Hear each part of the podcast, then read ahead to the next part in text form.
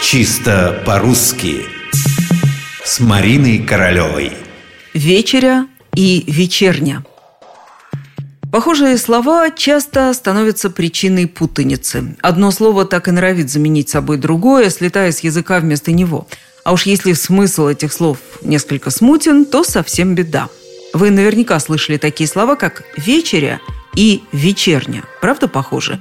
Тем не менее, это разные слова – Итак, вечеря. Вообще-то это не что иное, как ужин, вечерний стол. Так определяет его толковый словарь Даля. Правда, если уж мы говорим о вечере, то имеем в виду не обычный ужин в обычной семье за обычным столом. Речь идет, как правило, о тайной вечере или о вечере Господней, том самом последнем ужине Христа со своими учениками, во время которого он учредил таинство святого причастия – так что слово «вечеря» в повседневной речи вы не услышите. Слово это церковнославянское, книжное.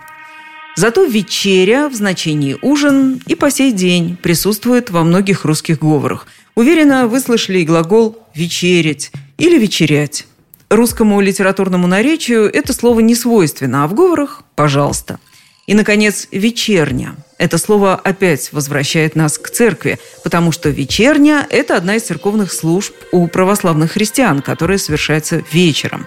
Вечерня в противовес заутренне – это как раз ранняя, на рассвете служба в церкви.